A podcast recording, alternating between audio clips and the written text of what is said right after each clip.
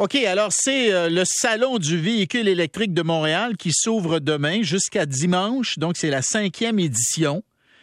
Et euh, écoutez, moi, je ne le savais pas, c'est le plus important événement grand public qui est consacré aux véhicules électriques et hybrides rechargeables en Amérique du Nord.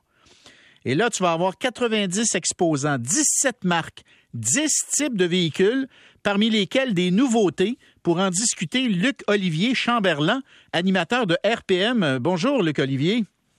Bonjour, M. Drainville. Bon, alors parmi les, les nouveautés, le F-150 Lightning? Oui. Écoute. Oui, ça, évidemment, ça, ça, ça, en fait euh, frémir plusieurs. Enfin, une camionnette euh, pleine grandeur de surcroît qui est électrifiée. Euh, on sait que le, le, segment des camionnettes pleine grandeur, même si on parle d'environnement au Québec depuis des, des décennies, les F-150 demeurent toujours les modèles les plus vendus, dans les plus vendus à tout le moins. Et c'est un peu contradictoire avec le fait qu'on se prétend au Québec très, très écolo, très vert, mais que tout le monde a un V8 dans sa cour avec un F-150 ou un V6 biturbo. Donc là, on arrive avec une solution et une forte solution pour les consommateurs. Vous aurez votre gros votre gros pick-up, comme on pourrait dire, ben mais il sera propre, 100% électrique. Donc ça, c'est pratiquement une révolution en soi. Et Ford dame le pion à tout le monde dans le segment. Et c'est un peu ça qui est audacieux de la part du constructeur. On sait, GM, ils ont annoncé le GMC Hummer EV. Dans les faits, c'est le premier qui est entré en production, mais là, on parle d'une bête de 1000 chevaux, 9000 livres, euh, une affaire à 130 000 donc ça, c'est un peu plus une soucoupe volante. Euh, on a Rivian aussi qui s'en vient avec le R1T. Euh, mais là, encore une fois, c'est un produit qui est un peu plus de niche, moins populaire un peu aussi. Mais le, euh, F-150 Lightning, il va coûter combien, Luc Olivier? Oh ben là, ça, c'est ça, c'est en fait là, il y, a, bien des questions qui demeurent sur ce sujet-là. Ça devrait pour le commun du mortel tourner autour de 90 à 110 000 je vous dirais, c'est dans ces eaux-là. Par contre, euh, ben, quand on y pense, on fait i, ouais, c'est cher. Par contre, équiper un F-150 Limited avec un V6 EcoBoost, vous allez le payer 85-90 000 Ah oui? Donc, oh, euh, oui, oui, quand on voit un F-150, là, euh, généralement, c'est des véhicules de compagnie, souvent, on va se le dire, mais c'est extrêmement cher. L'astuce que les constructeurs ont, généralement, ils mettent des très, très gros PDSF, donc des prix à l'achat qui sont extrêmement élevés, mais ça vous accueille à bras ouverts, à grands coups de rabais. Mais là, ça, ça n'existe plus depuis la crise des microprocesseurs. Donc, on arrive avec des véhicules qui valent littéralement une fortune. Et chez les concessionnaires, on dit, ben, si c'est pas toi, c'est l'autre d'après qui va le prendre. Ben, Donc, les rabais, moi, j'en sais plus. Mais dans l'électrique, quand on constate quand on fait un parallèle au niveau des prix, ça se ressemble dans une certaine mesure. Et ça, en plus, on a l'avantage de ne plus avoir de consommation de carburant. Alors, je vais faire une petite liste des, des 100 électriques qui vont être présentés en primeur canadienne, donc à partir de demain. Je vous ai parlé du euh, F-150 Lightning, le coupé 4 portes BMW i4, les VUS compacts Toyota BZAX, ça c'est la première Toyota 100% euh, électrique.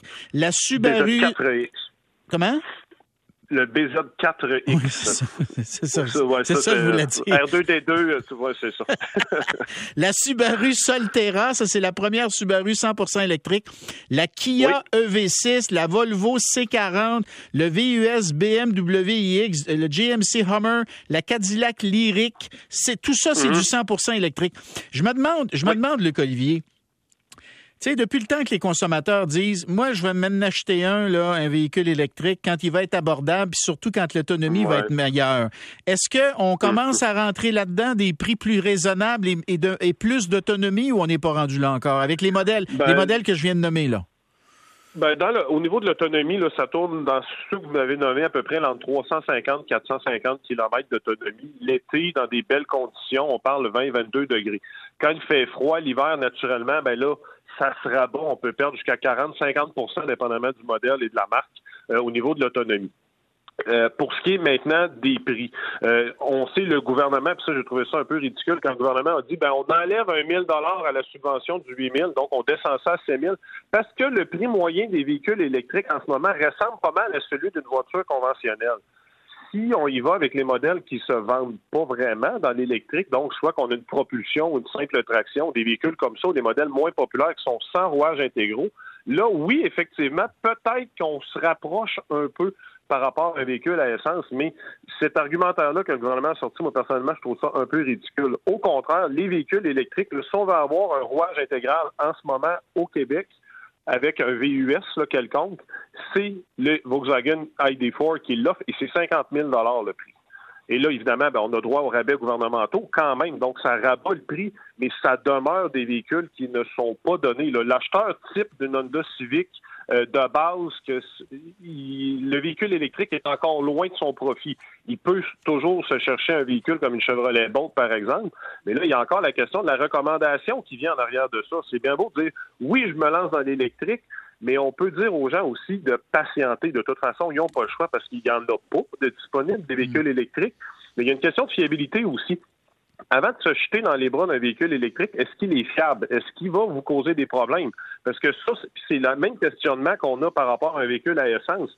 La première, deuxième année, souvent, c'est problématique. On l'a vécu, ben, ça s'est même étiré sur un peu plus longtemps. La Chevrolet Bolt, y a eu le méga rappel par rapport à ses batteries. Une Ford Mustang Mach-E, il y a eu une quantité de rappels aussi parce que le produit était littéralement pas fini quand il a commencé à sortir de l'usine. Mm. Donc, c'est des produits, on les regarde, on est emballé, on est wow, c'est génial, c'est le fun, c'est un VUS, j'ai tout ce que je veux. Mais si tu as des problèmes avec, c'est pas d'avance. Donc, c'est pour ça qu'on suggère fortement aux consommateurs de, oui, embrasser la cause de l'électrification, mais demeurer quand même prudent. Jetez-vous pas les yeux, euh, les yeux fermés là-dedans parce que ça se peut que la fiabilité soit pas encore déterminée.